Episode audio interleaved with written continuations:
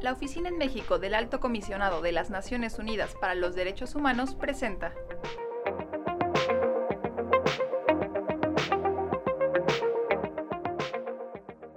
Hola, buenos días. Mi nombre es Jimena Suárez y soy oficial de Derechos Humanos de la ONUDH y a nombre de nuestra oficina le damos la bienvenida a este espacio de reflexión y discusión a doña Cristina Bautista, mamá de Benjamín Asensio, y a doña María Martínez, mamá de Miguel Ángel Hernández, ambos alumnos de la Escuela Normal Rural Raúl Isidro Burgos de Ayotzinapa. Muchas gracias por acompañarnos. En esta ocasión estaremos hablando sobre la desaparición de los 43 estudiantes de Ayotzinapa ocurrida en septiembre de 2014. Este caso es conocido en México y en todo el mundo. Es un caso muy grave que las autoridades todavía tienen que resolver. La exigencia fundamental de las familias, como nos van a platicar ahora, es encontrar a los estudiantes. Y el Estado también tiene la obligación de investigar y sancionar a los responsables de su desaparición y a aquellos funcionarios públicos que cometieron violaciones a derechos humanos durante la investigación y que obstruyeron la justicia. Para ello, romper los pactos de silencio y de complicidad es muy importante. Ahora con el nuevo gobierno hay voluntad y nuevas oportunidades para avanzar en el caso, pero sobre todo para encontrar a los estudiantes. Vamos a platicar con doña Mari y con doña Cristi sobre este caso. Mi primera pregunta sería para doña Cristi, si nos puede platicar en qué va el caso y cuáles son algunas de las exigencias más importantes de las familias en este momento.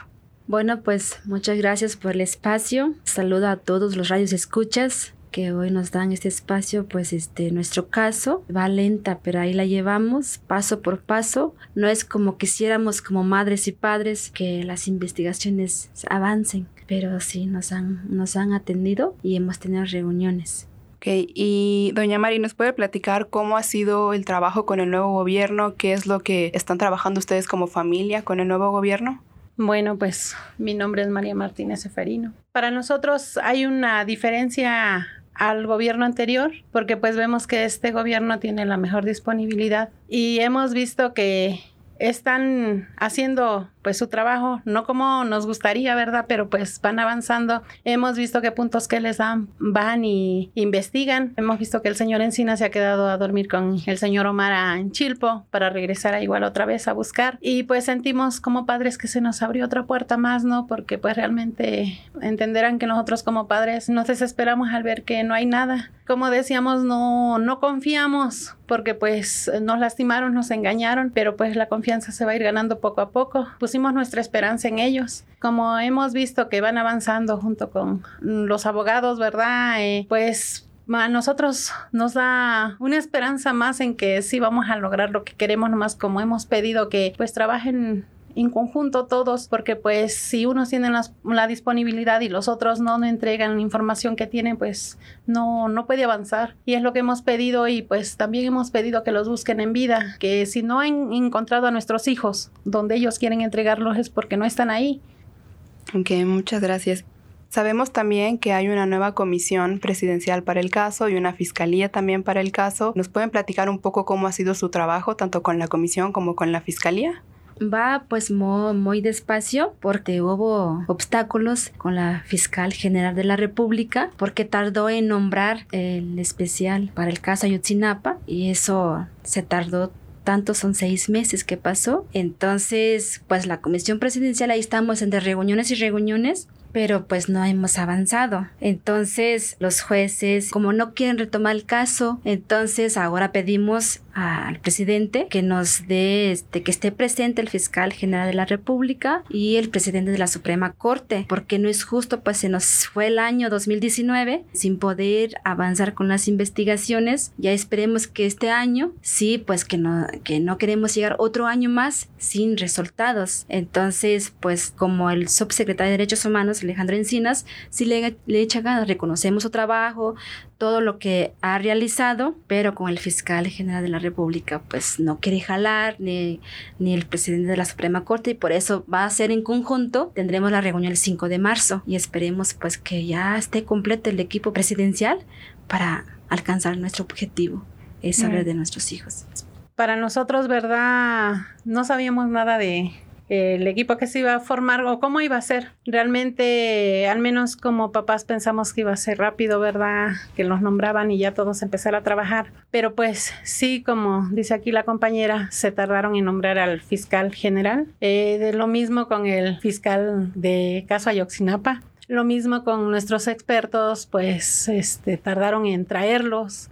Pues sí, para nosotros es muy difícil ver que pues pasa el tiempo y ellos no llegaban. Ahorita pues hemos estado asistiendo a reuniones lo hacíamos cada mes con la comisión y cada dos meses con el presidente. Y ya ahorita se está haciendo ya prácticamente cada mes con el presidente. Pero como les vuelvo a repetir, si no todos trabajan, no jalan a la par, pues esto no avanza. Y así no se puede trabajar que unos avancen y otros se queden. Lo que pedimos es que todos entreguen información para poder seguir adelante. Porque como decimos, para nosotros no estamos acostumbrados a pura reunión y pues sentimos que ya fue un año y aún no tenemos nada en las manos, ¿no? Estamos pues se siente feo decirlo, ¿no? Pero con las manos vacías. Por eso es que hemos pedido que hagan conjunto entre nuestros abogados, el fiscal Omar Encinas, nuestros expertos. Le decimos así porque pues vivieron con nosotros nuestro caso desde un inicio y pues sentimos que con ellos pues Ahora sí que como decimos, creemos en ellos y sentimos que todos unidos vamos a llegar a la verdad y por eso pedirles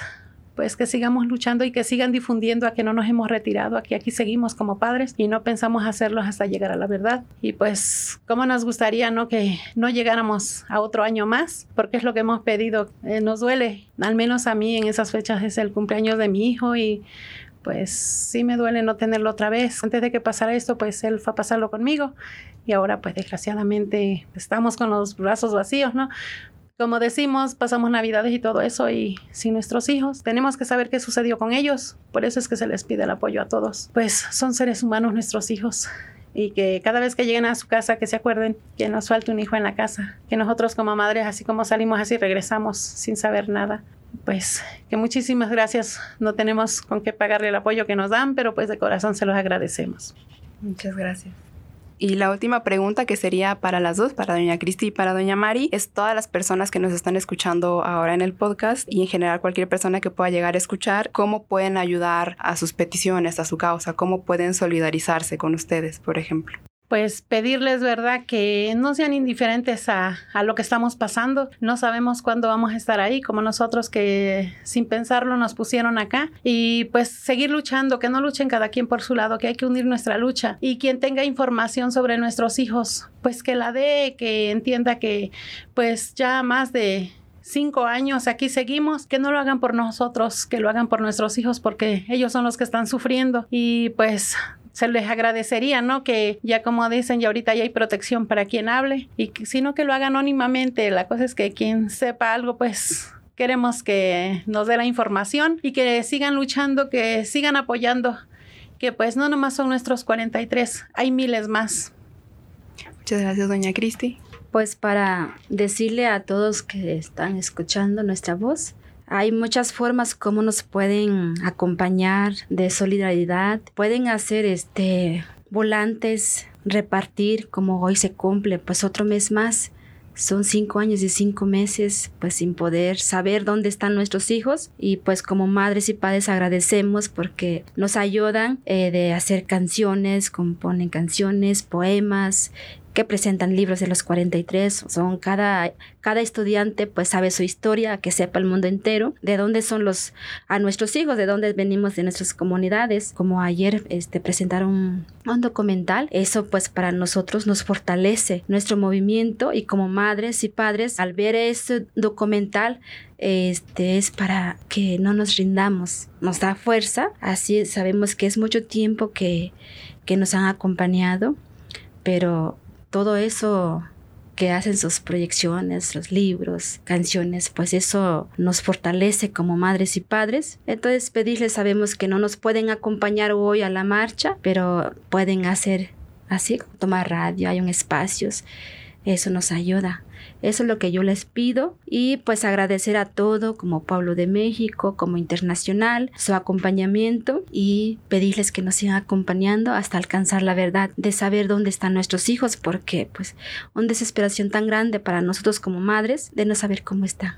Claro. Muchas gracias, eh, doña Cristi y doña Mari, por acompañarnos en esta ocasión. Como ustedes dicen, es muy importante tanto la responsabilidad de las autoridades para encontrar a los estudiantes y la solidaridad de todas las personas que puedan apoyarles. Desde la oficina les reiteramos que seguiremos acompañándoles hasta encontrar la verdad y muchas gracias de nuevo por acompañarnos y gracias a quienes nos escuchan. Nos veremos en la siguiente emisión del podcast. Muchas gracias. Gracias por el espacio.